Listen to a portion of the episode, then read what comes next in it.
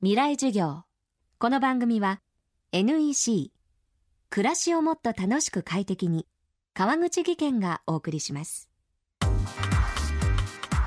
未来授業。今週の講師は山内明美さん。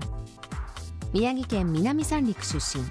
東日本大震災をきっかけに一橋大学を休学し現在は宮城大学の特任調査員として地元南三陸の復興支援。現地調査に取り組んでいます。今週は東北という地方のこの国における位置づけと震災後の在り方について山内さんと共に考えていきます。未来授業1時間目。テーマは中央に対する東北。東北というのはまあ言ってみれば北東という言葉があってあの地名であるわけですね。で昔はあの北東というのは鬼門といってすごく不吉な方角だっていうふうに言われているんですけれども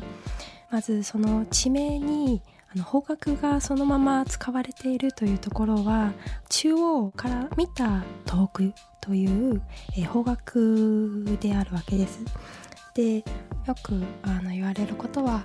えー、労働者の供給地それから食料の供給地そして今回のことで、えー、皆さんが自覚したのはエネルギーの供給地だったっていうことがあったと思うんです。でじゃあ東北というのはすごい大昔からお米を中央に供給してきた場所だったのかっていうと確かに山形からえー、北前船でもって近世に大阪の、問屋に米を持っていくっていうのはそういうあのシステムは出来上がっているんだけれども東北全体に広大な田んぼの風景がこう広がっていてそしてその中央へ持っていくっていうシステムが出来上がったというのは本当は戦後なんですね。これはあの稲を研究している人たちに言わせるとそれが可能になったのは寒冷地稲作の技術改良が大々的に行われるようになったからなんです。それから戦争時代の食料増産というのを国策で大々的にやったっていうことがあります。でもともと稲っていうのは原産が熱帯から亜熱帯の植物なんですね。ですからそれを寒冷地の、えー、東北地方で栽培するっていうのは非常に困難を伴っていて昔のその古い文献を読むといかにこう苦労して米を育てているかたびたびその例外っていうのがたびたび起こるしょっちゅう起こるんですね。で本当はあの厳密に言うと今でも4年に1回はあの例外が起きてるんですね。東北から中央つまり東京に出稼ぎ労働者やエネルギーを供給してきたシステム山内さんはその発端にあるのが東北を巨大な米の供給地として作り変えた戦後の国策だったと指摘しています大正7年の米騒動で全国100万人規模の大きな暴動というか米問屋に対する打ち壊しなんかが起きてですねかなりあの大きなこう日本全土に広まってしまった騒動があったわけです。でその翌年から、えー、朝鮮半島と台湾で米の大々的な増産政策を始めたんですね。植民地から大量の米を内地に運んできてでところが戦後その1945年になって、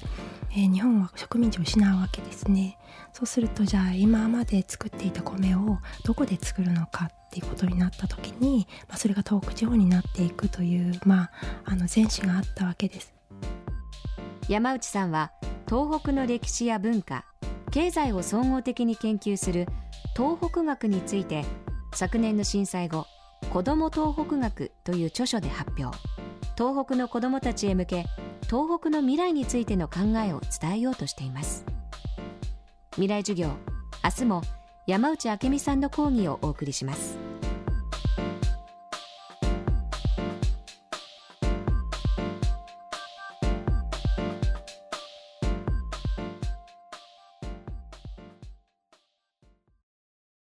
賢く使って快適に。それが新しいエネルギー社会。NEC グループは家庭内エネルギーの見える化や蓄電システムの開発に取り組んでいます。エネルギーの賢い使い方 ICT で家から街へ広がります。未来はもっと快適。NEC こんにちは。新井萌です。地球にも人にも優しい OK 網戸で気持ちのいい夏を送りましょう。萌えは網戸でエコライフ川口技研の OK 網戸網戸買うなら OK 網戸未来授業。この番組は NEC 暮らしをもっと楽しく快適に川口技研がお送りしました。